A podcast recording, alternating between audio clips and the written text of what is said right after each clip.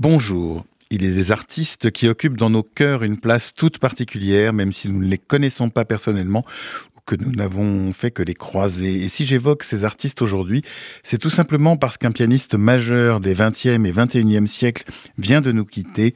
Je veux parler de Menachem Pressler, qui vient de mourir à l'âge honorable de 99 ans et qui laisse un vide immense. Avec lui vient de partir sans doute l'un des derniers témoins d'un siècle barbare, en même temps qu'un musicien qui nous rappelait tous les grands interprètes du passé, par son toucher, son amour de la musique, l'intelligence et la sensibilité de ses interprétations. Menachem Pressler était né en Allemagne en 1923, à Magdebourg plus précisément, et à l'avènement du nazisme, il est parti avec ses parents via l'Italie, en Palestine mandataire, puis aux États-Unis.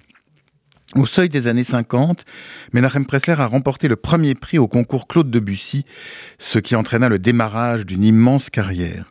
En 1955, il créa la plus grande formation de trio de tous les temps, le Beaux-Arts Trio, trio qui pendant 50 ans a régné sans partage sur les scènes du monde entier.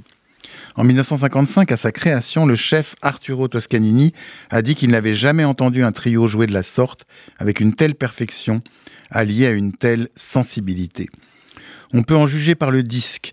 Le Beaux-Arts Trio a enregistré l'essentiel du répertoire pour trio de Haydn, Beethoven à en passant par Schubert, Mendelssohn, Schumann, Dvorak, Fauré, Ravel et bien d'autres. Un trésor discographique dans lequel vous pourrez puiser sans aucune hésitation. Après la dissolution du trio en 2008, Menachem Pressler reprit à 90 ans, oui, 90 ans, une carrière de soliste. Il fit alors ses débuts à la Philharmonie de Berlin. Rien que ça. Et tous ceux qui ont pu l'écouter alors ressortirent les larmes aux yeux de ses concerts.